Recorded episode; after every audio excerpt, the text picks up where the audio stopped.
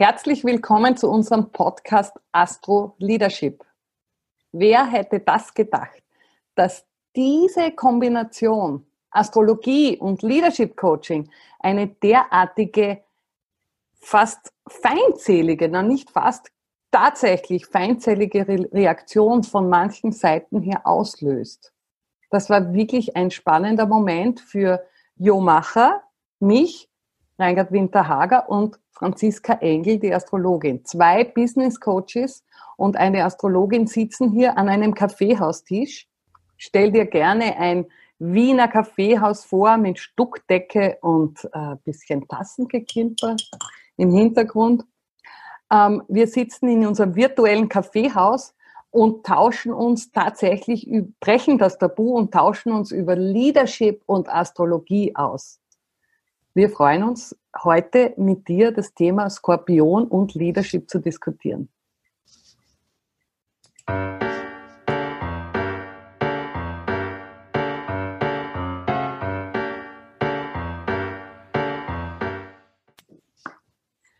Mein Name ist Reingard Winterhager und ich bin seit 20 Jahren Coach und Unternehmensberaterin. Mein Fokus der sich im Laufe der Jahre entwickelt hat, ist Troubleshooting und Kulturentwicklung in Organisationen. Franziska, magst du dich kurz vorstellen? Ja, gerne. Hallo Reingard. Ja, mein Name ist Franziska Engel. Ähm, ich habe Wirtschaft und Chinesisch studiert, lange im Ausland gelebt und bin ansonsten Astrologin. Das heißt, ich verbinde die Fähigkeit, ähm, im Geschäftsbereich zu arbeiten und Menschen zu beraten mit dem Werkzeug der Astrologie, was viel Aufschluss über Hintergründe und Möglichkeiten gibt. Johanna, ja, stellst du dich auch vor? Sehr gerne. Danke, Franziska. Hallo, mein Name ist Johanna Macher-Kramberger. Ich habe einen ganz anderen Background. Ich komme aus der Architektur und aus der Bildhauerei und bin seit rund 20 Jahren in der Trainerwelt angekommen. Mein Spezialgebiet ist, äh, Stärken zu detektieren, Menschen und Unternehmen zur Entwicklung, zu entwickeln, stark zu machen. Das ist das, womit ich seit vielen Jahren äh, meine Profession verfolge und ich bin Leadership Coach und Persönlichkeitsentwickler. Und in diesem äh, Umfeld ist die Astrologie natürlich etwas, was ein mitunter auch in der Verbindung ein Tabu auslösen kann. Und das haben wir auch wirklich angestoßen mit unserem ersten Podcast. Oder, Reingard? Absolut. Also Jo ist ja die zweite Elternhälfte. Wir können uns jetzt drum streiten, wer da der Papi und wer die Mama ist, von dem neuen Projekt Seminar Nannies, wo wir Trainerinnen und Coaches ausbilden. Und wir erleben es als absolute Stärke, unsere Diversität. Aber das scheint ja noch salonfähig zu sein, dass eine Architektin und eine Ethnologin Unternehmensberatung machen. Jetzt haben wir dieses Kleeblatt mit Franziska, wo wir eine geprüfte Astrologin dabei haben. Und es war ein Aufschrei im Internet, Leute. Also wir wurden gehatet, wir wurden grauenhaft und wie kann man nur? Was uns natürlich umso mehr angespornt hat, diesen Pfad zu gehen, den manche auch als absoluten Tabubruch erleben. Franziska ist, ich frage dich jetzt, Astrologin hier in der Runde, ist äh, das Brechen von Tabus ein Skorpion-Thema, weil das ist ja jetzt quasi so die Überschrift von heute. Ja, auf jeden Fall. Das Thema Skorpion ist unmittelbar verbunden mit dem Thema Tabus und Tabubrüche. Geheimnisse, Geheimnisse offenbaren, öffentlich machen, ähm, in die Tiefe gehen, also auch Hintergründe erforschen, es genau wissen wollen. Das hat man alles in Verbindung mit dem Skorpion-Thema, aber auch Krisen und Krisen meistern. Ähm, das finde ich doch eigentlich einen ganz guten Zusammenhang, weil unterm Strich sind wir mit unserer ersten Episode schon mal gleich ähm, mit einer Krise konfrontiert worden. Also weil ne, so gehatet zu werden, damit habe ich nicht, nicht in dem Ausmaß gerechnet. Ich kenne es durchaus. Also es gibt ja viele Menschen, die da einfach wirklich ganz klare Vorstellungen haben, ohne sich näher befasst zu haben. Leider kennen sie sich aus oder meinen sich auszukennen und wissen genau, dass die Astrologie Blödsinn ist. Ich gebe zu, ähm, die längste Zeit meines Lebens war ich auch bekennend ahnungslos und hatte keine Ahnung von Astrologie und habe Astrologie nur verbunden mit ähm, Menschheit geteilt durch zwölf, also die zwölf Tierkreiszeichen oder Sternzeichen, wie viele Menschen das kennen.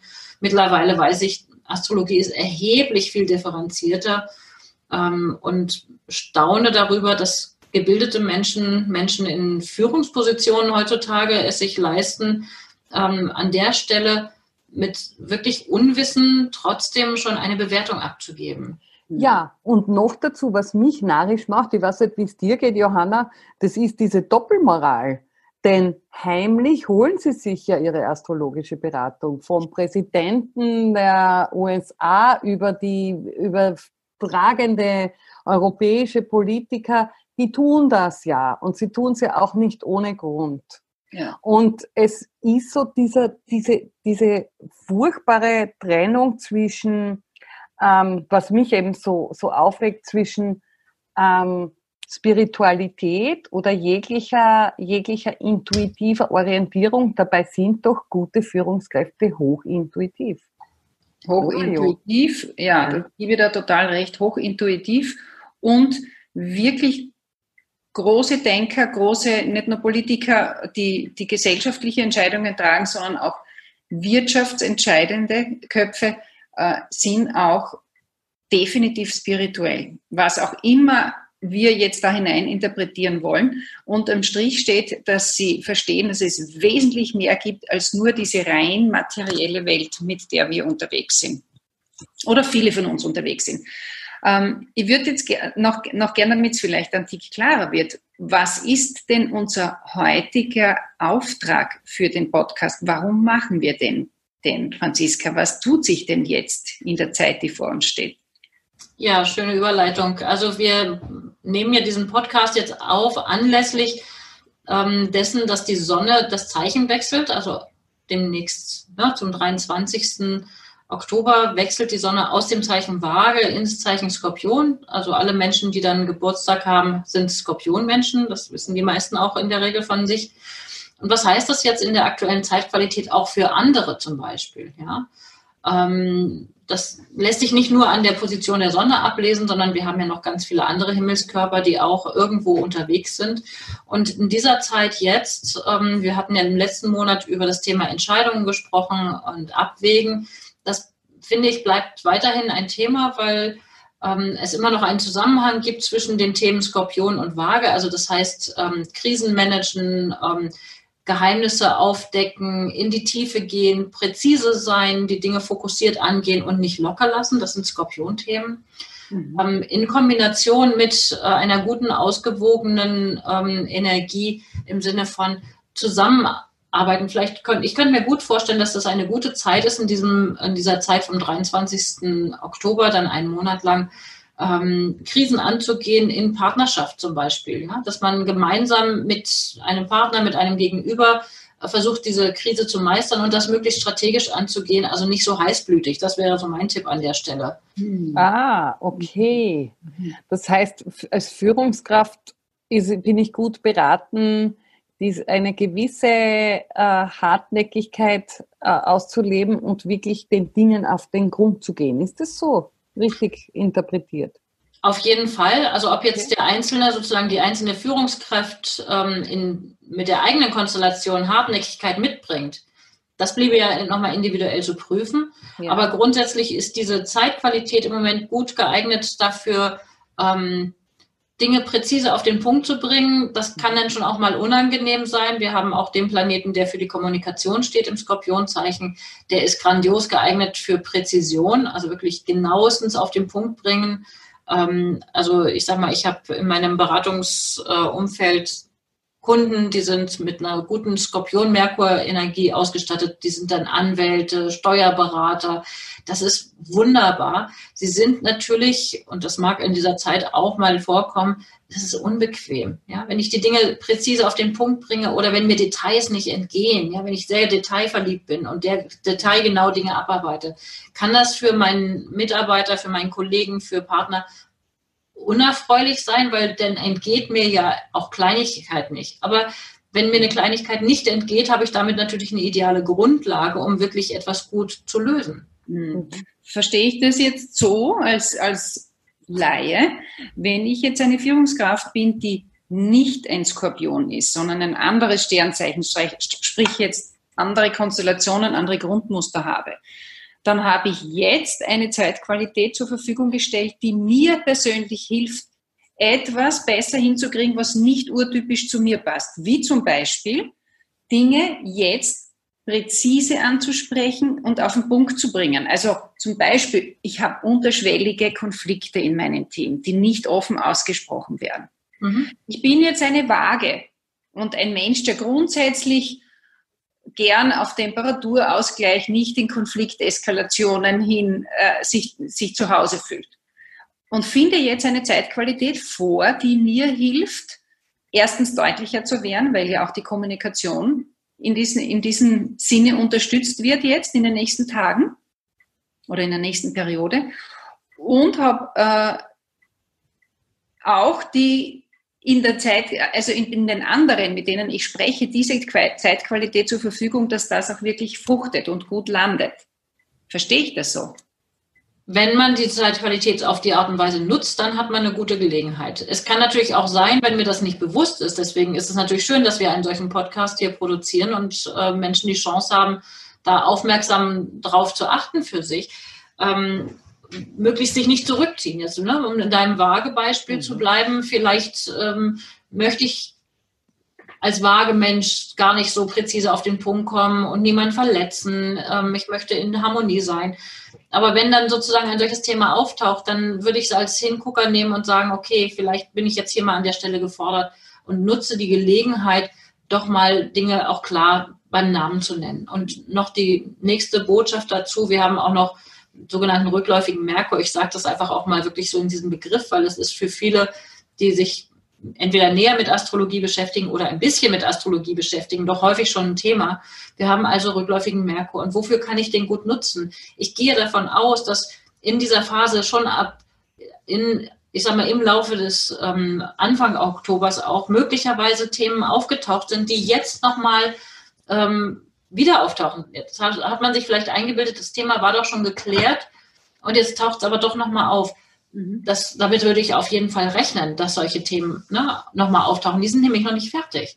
Mhm. Mit dem rückläufigen Merkur habe ich dann die Gelegenheit, das nochmal näher anzugucken und dann doch nochmal in der Tiefe eine gute Lösung dafür zu finden und die dann aber bitte auch ohne, ohne Tabu-Sorge sozusagen ruhig rausholen, ansprechen, klären, dann hat man die Chance, dass man sie auch wirklich nachhaltig gut lösen kann. Mhm. Aber dafür muss man die Qualität natürlich auch nutzen. Also mhm. nur abwarten von alleine tut sich da natürlich nichts. Ja, und manchmal sind solche Prozesse auch nicht nur angenehm. Das ist leider auch so.